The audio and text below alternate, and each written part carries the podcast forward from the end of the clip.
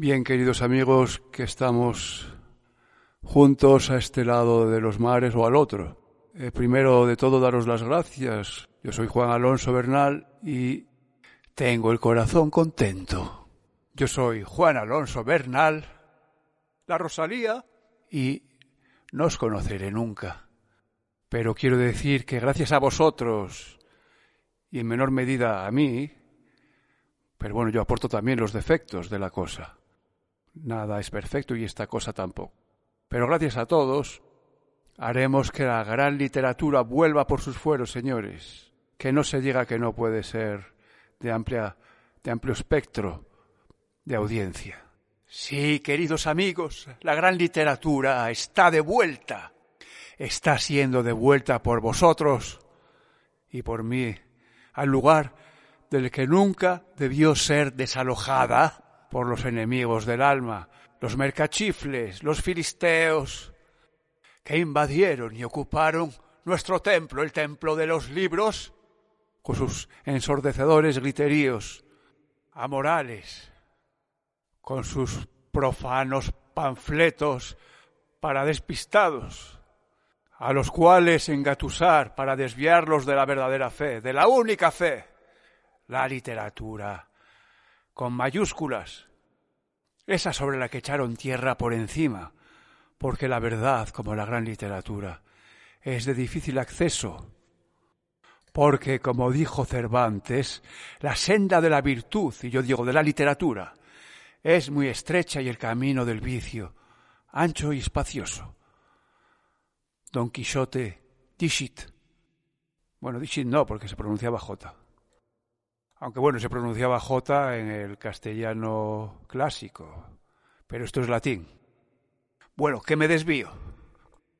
Volvamos a nuestra encomienda, volvamos a apuntar nuestro dedo justiciero sobre esos mercachifles, los cuales, con sus añagazas, con sus salvajadas, sustentadas en los tres o cuatro pilares de la sociedad bien pensante y mal actuante, enemigos del alma y del espíritu que están ahora de capa caída porque la gran literatura está de vuelta a nuestros corazones.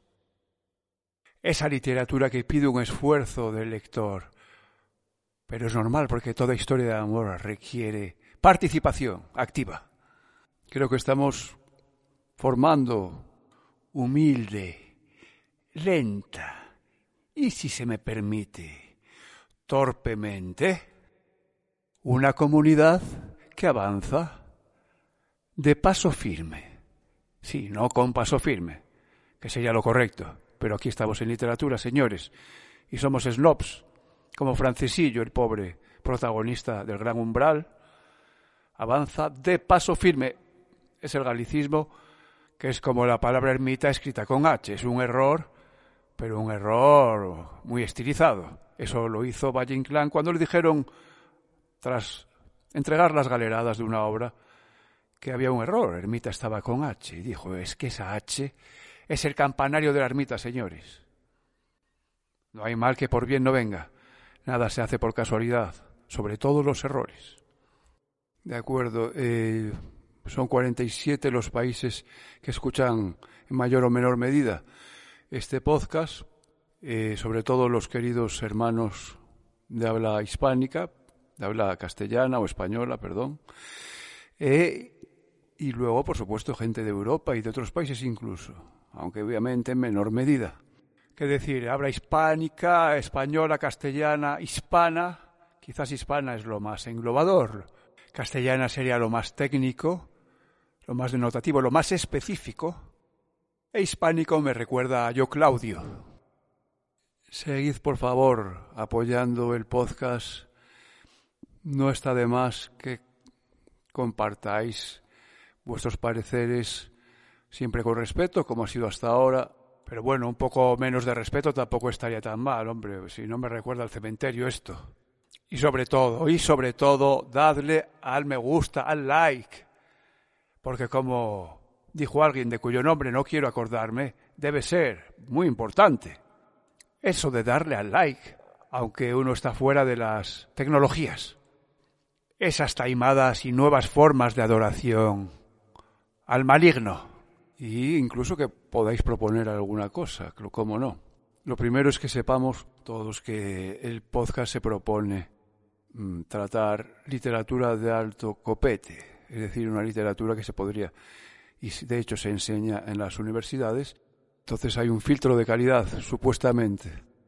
Esto no lo digo por ensoberbecerme, ya sé que soy un gañán y un mojón, pero sí para que sepamos cuál es nuestra pretensión y esperemos alguna vez llegar siquiera a rozar con la punta de los dedos el límite del Edén, guiados por aquellos grandes hombres y mujeres literatos, siempre guiados por aquellos y aquellas, por estos y estas grandes personalidades literarias aquellos hombres y mujeres, quiero decir, porque ya me vuelvo loco con los géneros aquí, no sé cómo, cómo dar la etiqueta. Escritoras y escritores. Sí, señor, esa es la etiqueta. De un país o del otro, o incluso apátridas, si los hubiere.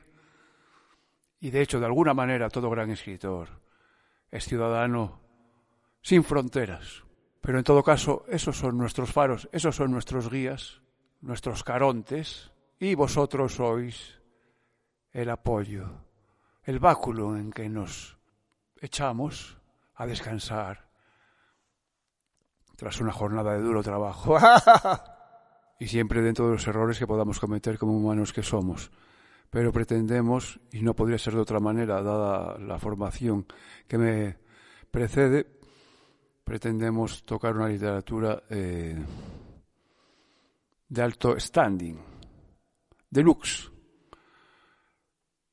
con calado y de grandes nombres, por supuesto. O aunque no fuera de grandes nombres, si la literatura, si su obra tiene calidad, es susceptible incluso con más razón de ser tratada aquí. Pero obviamente con los grandes nombres ya están avalados por una historia, por un prestigio. En todo caso, no es mi intención al elaborar esta extraña introducción no es otra mi intención, sino la, em, sino sentar las bases de lo que debería ser el camino que recorramos juntos. Un camino del que nos saldremos a menudo, pero simplemente por placer y por necesidad. Sí, como simples chicuelos que se escapan aprovechando la distracción del profesor en una excursión, mientras el profesor ah, aplica la lupa a esta flor o aquella mariposa, ¿eh? una excursión botánica o entomológica, y nosotros vemos a una zagala que no sabemos bien si es real o es solo una idea, una aparición, un reflejo entre las hojas de los árboles. Ah, pero no, es real, porque estamos viendo también al zagal. Cállate, pero ¿qué, qué, qué, hacen? vámonos de aquí. Ah, no, quedémonos un momentiño, dejádelos, dejádelos. Deixádelos. Son sovenciños.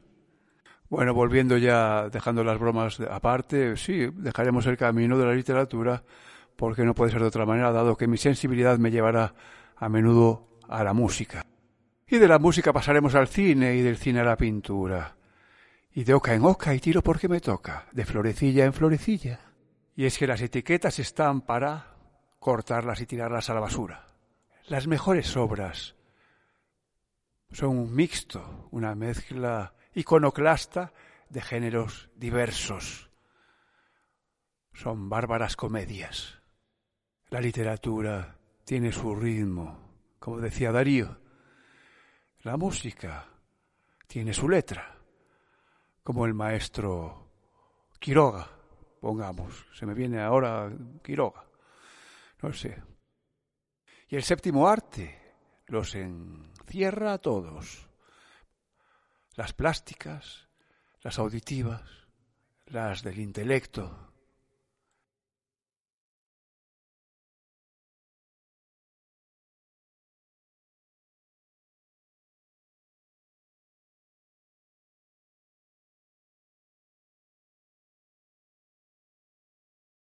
Bien, se antoja necesario, conveniente, definir ¿Qué es la gran literatura? ese concepto que estoy intentando, vamos, que no quede demasiado vago, es porque es una etiqueta al fin y al cabo. Y yo lo que quiero es que sea solo algo orientativo. No debe ser nunca anquilosador un concepto o excluyente, claro que no.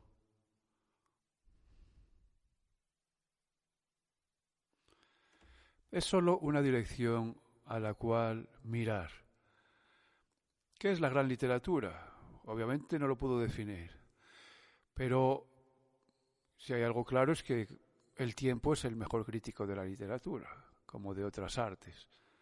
Si algo dura en el tiempo, por ejemplo, dos siglos, dos siglos o tres, está claro que alguna calidad ha de tener. ¿Y cómo reconocer a la literatura de calidad contemporánea? He conocido, por ejemplo, un amigo mío que es refractario a leer a los modernos aunque no deja necesariamente de hacerlo, pero escoge más bien los clásicos y sobre todo los clásicos grecolatinos. También a este respecto he tenido una jefa de departamento de literatura en la universidad que decía que ella se atenía e incluso se limitaba a los clásicos, porque con ellos se estaba siempre seguro de una garantía de calidad. Yo personalmente entiendo que uno se atenga a los clásicos, pero no que se limite a ellos, porque entonces estás poniendo una etiqueta como principio y como fin de la literatura. Y en el arte a menudo para hacer algo bueno hay que matar al padre. Tenemos los ejemplos de las vanguardias que pusieron el bigote a la Gioconda. Entonces podía parecer algo caprichoso. Hoy en día se sabe que no fue exactamente un capricho. La juventud, por supuesto, es por antonomasia irrespetuosa. Y luego, con el tiempo, ya van esos mismos personajes asentando las posaderas y dando al César lo que es del César y a Dios lo que es de Dios. Supongo que hay que tener o gusto o formación o ambas cosas o vocación o talento porque reconocer la calidad es el primer paso que cuenta. El artista, para hacer algo bueno, es el primero que juzga necesariamente su propia obra. Y si tiene un criterio elevado, puede llegar a realizar algo elevado. Esto no es más que pura lógica. Y sin embargo también es cierto que todo criterio, cualquier criterio, que percibe, siente, aprecia, algo artístico, es respetable. El criterio masivo, el criterio de las masas, siempre fue criticado por las minorías, por las élites, que asumían a la literatura ¿eh? Como un doma de fe, como una fe, o que se basaban en ella para construir un templo íntimo. Y en efecto, antes hemos estado bromeando sobre el hecho de que las, las masas eran galvanizadas por los mercaderes, es decir, los que ponían el dinero, sin arriesgar gran cosa, las élites criticaban esta actitud, esta actitud que da más importancia a la cantidad que a la calidad. ¿Vale? Cosa que no son necesariamente tampoco siempre incompatibles. Ha habido épocas en que la calidad media ha sido elevada. Yo creo que los 80 y los 70 así era. Un ejemplo de crítica artística de las élites, que además muy a menudo lo hacían también con un sentido de despecho por ser esquinadas por el gran público, a pesar de no merecerlo. Bueno, ahora mismo se me ocurre, por ejemplo, un Valle Inclán, pero que fue de todas formas aceptado por el gran público, a pesar de que no era popular potencialmente en absoluto. Él mismo lo dijo, creo que desde la cárcel. Ese también es un ejemplo de una época en que el gran público tiene un gusto elevado. Y por supuesto, con la guerra eso se fue disolviendo, pero no de manera paulatina, sino brusca. Otro ejemplo que se me ocurre de crítica de élites más o menos esquinadas, pues en Francia, en la época del teatro, de la época de la, gran Sarah, Sarah Bernard, en la época de Proust también, quizás un poco antes, tenemos a... Mm, eh, en esa época prodigiosa del último tercio del siglo XIX, tenemos a Villiers de l'Isle Adam, un hombre un poco, sí, bueno, bastante parnasiano, que en sus cuentos crueles escribe, por ejemplo, La Claque, que no sé cómo se traduce en español, sería el, eh, pues, la persona que se levanta, que, que, que rompe el silencio para que empiece a tronar el aplauso. Es como una espita, una chispa. Hay una persona encargada de eso.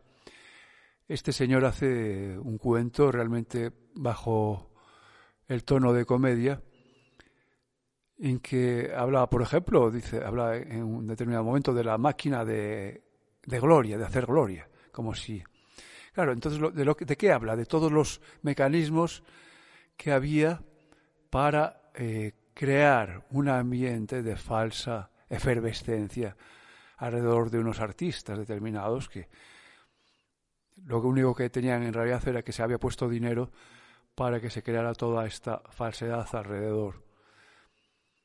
Eso me recuerda directamente, por ejemplo, a la risa de la comedia que empezó en los años 80, cuando ponían series de comedia, se oía una risa que en realidad era solo, en efecto, es decir, lo que había dicho el amigo Villiers, eh, pues era una máquina de gloria, porque estos, estos aplausos, estas risas, no eran aplausos, eran risas en este caso.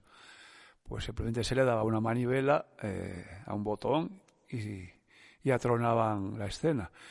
Y la persona eh, se reía desde su tresillo viendo la televisión en casa con unas risas que estaban, que eran una manivela.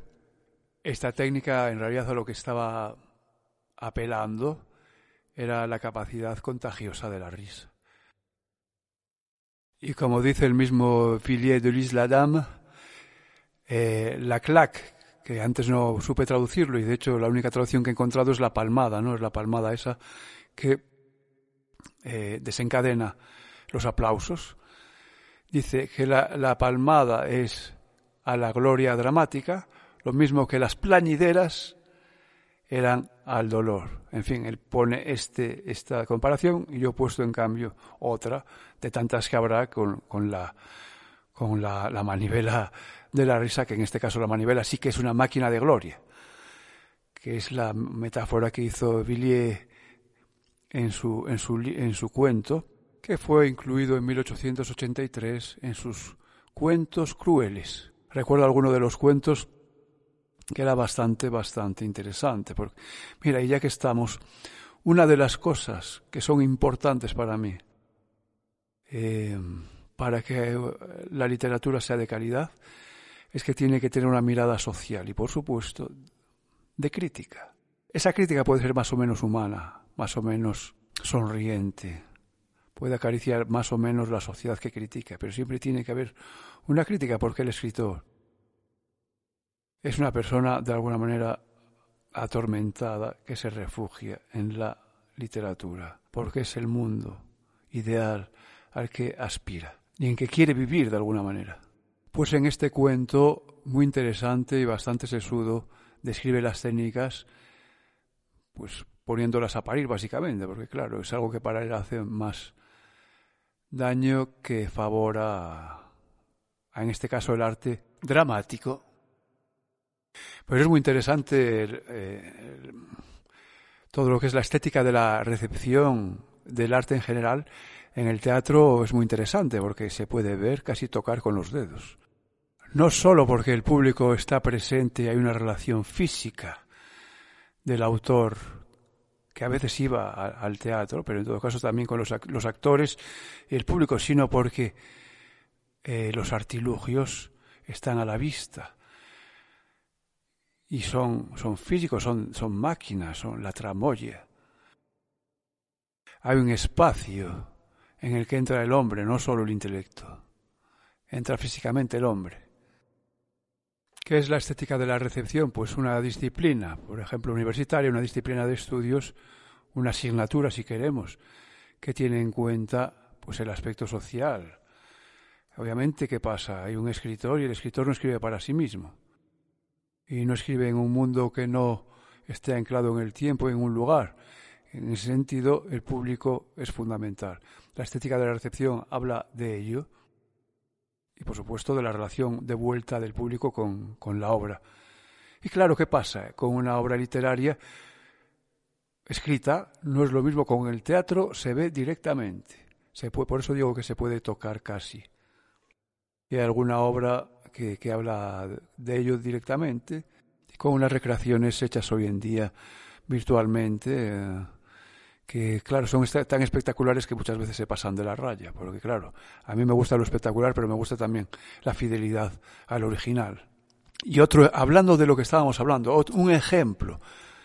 Decíamos ejemplos de sociedades que tenían un nivel alto de, de criterio al valorar lo artístico, al recibir lo artístico, al encumbrar lo artístico. La de hoy en día,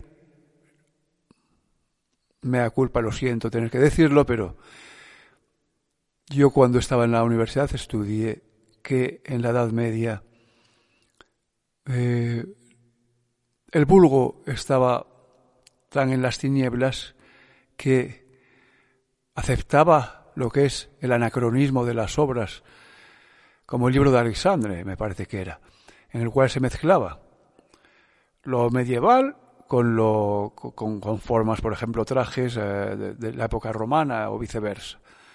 Claro, la gente no sabía distinguir una cosa de la otra, pero bueno, de hecho era, era claro, si hablabas de un personaje romano, luego en cambio le ponías cosas como, como, fin, costumbres, peinados, lo que fuera, que fueran medievales. Así que hacías acercar al público a entender aquello de lo romano, ¿no? Lo, acercaba la obra a la propia realidad.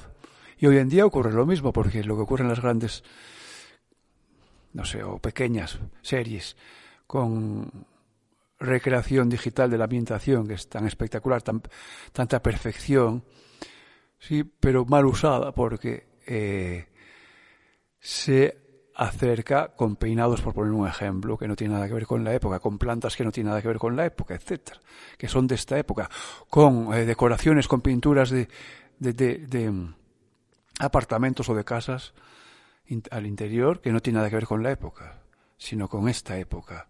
Minimalista, por ejemplo, le ponen minimalismo en algo del siglo XIX, en una casa del siglo XIX, yo qué sé.